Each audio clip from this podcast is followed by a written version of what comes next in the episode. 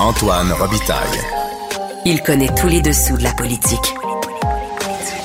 Une entrée privilégiée dans le Parlement. Là-haut sur la colline. Antoine Robitaille.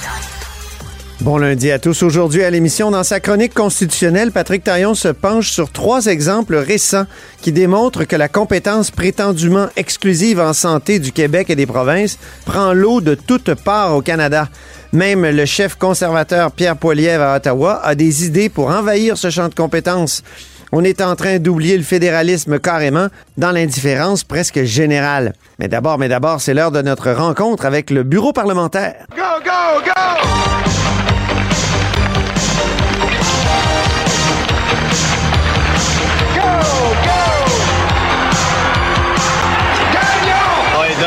Show. Mais bonjour Marc-André Gagnon, Salut Antoine. correspondant parlementaire à l'Assemblée nationale pour le Journal de Québec et le Journal de Montréal. T'es allé aujourd'hui à la présentation des souliers de M. Girard, c'est-à-dire euh, Ouais. le, le ministre de- des Finances qui va présenter son budget demain, mais il n'y a pas de souliers. Ben c'est ça, euh, tu sais, sur le coup, euh, on a tous été un peu déstabilisés parce qu'on s'attendait à voir peut-être des espadrilles de course puisque euh, le ministre des Finances, Éric Girard, avait fait des souliers de course un peu sa marque de commerce. Ah ben, quoi que tu me diras que c'est peut-être aussi la marque de commerce du, du maire de Québec, mais ça, c'est une autre histoire. On m'a dit qu'ils couraient ensemble des fois, ces deux-là. Ah ouais, hein? Ben, en tout cas, M. Girard, c'est quelqu'un qui est en forme. Euh, on l'a vu à travers les années, la veille euh, de, de son budget. Une année, entre autres, il nous était arrivé avec euh, une paire de patins neufs, avec des lames qui étaient fabriquées euh, à Québec, si je me souviens bien. Et effectivement, cette année, euh, pas de souliers, pas d'espadrilles, pas de bottes de construction, comme on a déjà vu Oui. euh, aussi par le passé. Euh, donc, euh, ils Il ont y a eu toutes sortes de métaphores. là. Il y a eu dans le passé, il y avait. Il me semble qu'il y a un ministre de- des Finances à un moment donné qui avait fait euh, refaire ses souliers, ressemeler ou quelque chose comme ça. Tu sais, y, a- il y a toutes sortes de métaphores. Oui, on avait vu par le passé. Si je me souviens bien, c'était Carlos Letao, l'ancien ministre des Finances sous le gouvernement libéral, Oui, c'est qui ça. est arrivé avec, avec une paire de souliers, celle de l'an passé, en disant bon, euh, grosso modo, ça voulait dire il, euh, il faut être euh, il faut être raisonna- raisonnable. Bon, c'était c'était- c'était à l'époque aussi où on accusait, le, on reprochait au gouvernement de faire trop de de coupures, alors il fallait être économe.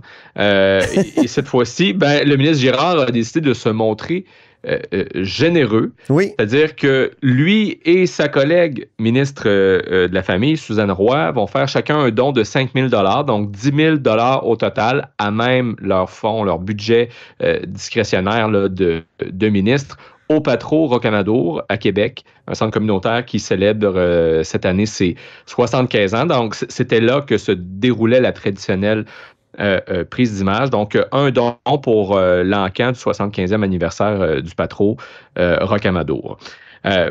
On s'est posé une question quand même. Donc, étant donné qu'il est rond avec la tradition, est-ce que ça veut dire que le ministre Girard vient d'attacher Ben les oui. souliers de tous les ministres qui vont lui succéder? Je sais que tu adores le jeu de mots que je viens de faire, Antoine. Oui, je, Euh, je- euh, donc, je me régale. donc, Est-ce que tous les ministres des Finances qui succéderont à Éric Girard devront éventuellement donc renoncer à cette tradition des souliers pour toujours? On lui a posé la question. Voici sa réponse. Euh, je pense que chaque euh, personne qui sera ministre des Finances pourra choisir euh, la façon qu'il fait. sa prise- la tradition de la prise d'image la veille du budget devra rester. Euh, de notre côté, on aura fait euh, trois années de souliers de course, une année euh, de, de lames de patin ici, produite à Québec. Je me rappelle particulièrement de l'année. là. C'était l'année de la tempête de neige et de la pandémie. Et, et aujourd'hui, on voulait moderniser la tradition avec un don plutôt qu'acheter des souliers. Et ce don-là, euh, il, recelait quelque chose. Là. Il y a autre chose dans le don au patron. Oui, ben en fait, c'est que la tradition euh, des souliers, on va dire, de cette prise d'image qui, euh, qui, a lieu donc la veille de la présentation du budget, ça implique aussi de révéler un élément qu'il y aura donc dans, le, dans ce dit budget. Et dans ce budget, donc, il y aura une enveloppe nous a annoncé le ministre des Finances, Éric Girard, de plus de 50 millions de dollars euh, pour venir euh, en appui, en soutien euh, à l'œuvre de pédiatrie sociale du docteur Gilles Julien qui était présent. Et donc, c'est ça, ce n'était pas un, hasard. Donc, euh, si euh, la prise d'image avait lieu au Patro Rocamado, puisque ce centre communautaire héberge à Québec un des 45 centres de pédiatrie sociale euh, qu'on retrouve un peu partout au Québec. Donc, le docteur Julien qui était vraiment, évidemment, très heureux de cette annonce. On peut d'ailleurs l'entendre. On a 45 centres au Québec, en fait, qui, qui fait de la pédiatrie sociale en communauté.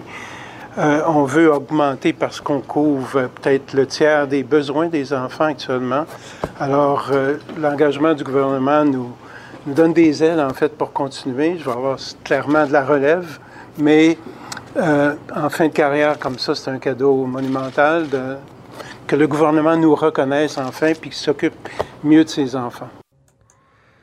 Oui, c'est un des éléments euh, qu'il y a dans le budget, euh, Marc-André. Et c'est toujours comme ça. Hein? Il, y a, toujours une sorte de petite primeur dans, cette prise d'image.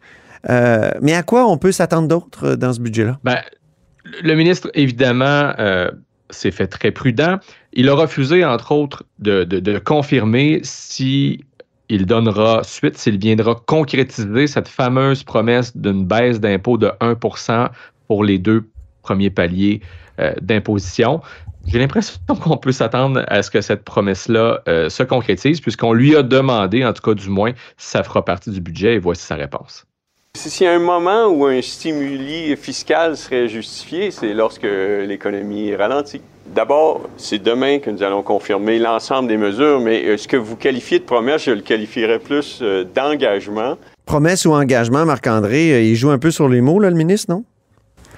Oui, mais euh, il y a aussi le fait que les partis d'opposition, notamment Québec solidaire, mais j'ai vu des, syndicats, même le Conseil du patronat, critiquer euh, cette promesse électorale-là qui a été faite de, baisser les, impôts, parce qu'évidemment, ben, c'est ça, il l'a précisé d'entrée de jeu.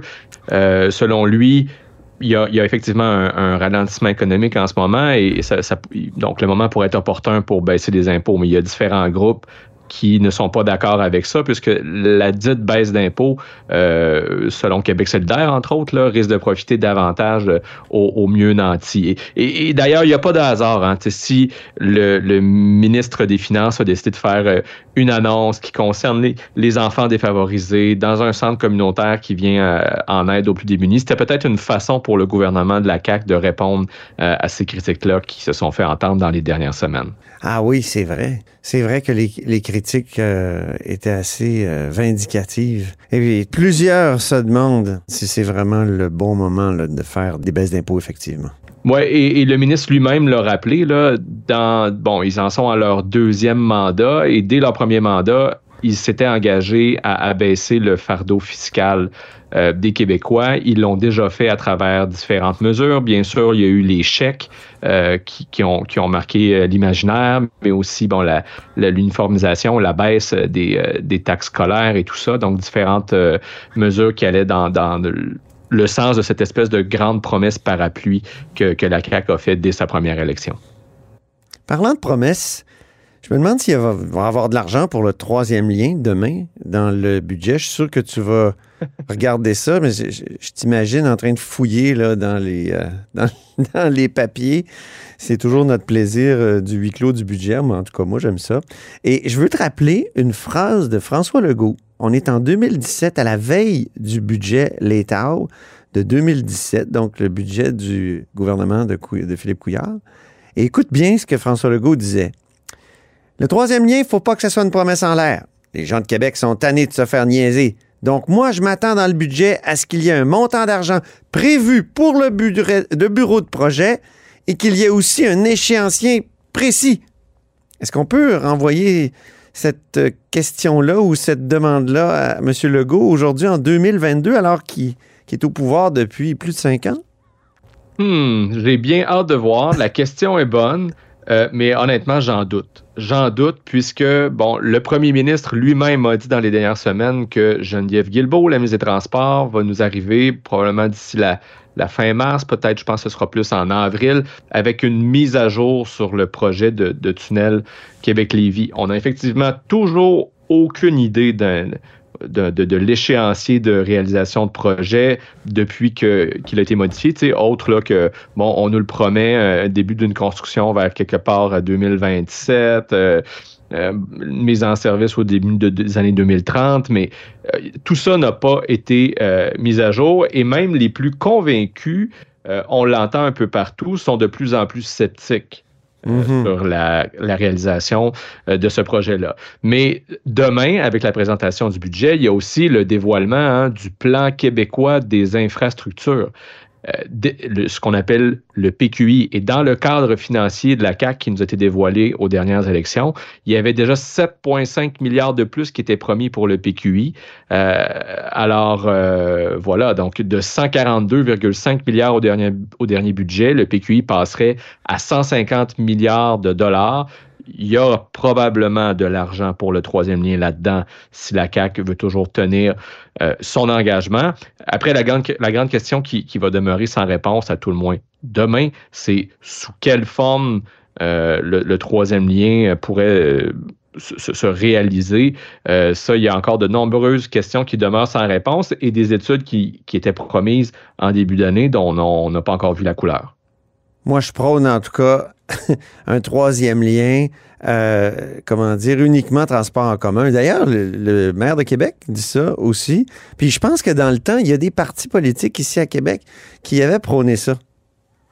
Ben, c'est un peu le, le troisième lien renié de l'ancienne députée euh, solidaire Catherine Dorion, Ouais. puisque à, à- à au moins deux reprises, euh, lorsque on, on était en point de presse dans les corridors de l'Assemblée nationale, en réponse à des questions que j'avais posées, que d'autres collègues aussi avaient posées, Catherine Dorion, à l'époque, s'était vraiment euh, montrée en faveur d'un trois. Elle avait dit qu'elle serait d'accord donc avec un, un tunnel qui serait réservé uniquement au transport en commun. Puis après, on avait compris que cette idée-là, elle ne l'avait peut-être pas validée auprès de son caucus. Puis finalement, c'est le Parti québécois, pendant la dernière campagne électorale, qui est arrivé avec une idée de, de troisième lien dans, dans, dans lequel euh, passerait un, une espèce de, de train léger, donc Oui. quelque chose qui ressemble davantage à un métro euh, entre Québec et Lévis, alors que pour les caquistes, il y avait toujours été question de garder une place pour les automobiles. J'ai demandé la semaine dernière euh, euh, au ministre responsable de la capitale nationale, Jonathan Julien, s'il est toujours question de voiture, et il m'a répondu que pour ce que, pour ce, pour ce que lui en a entendu,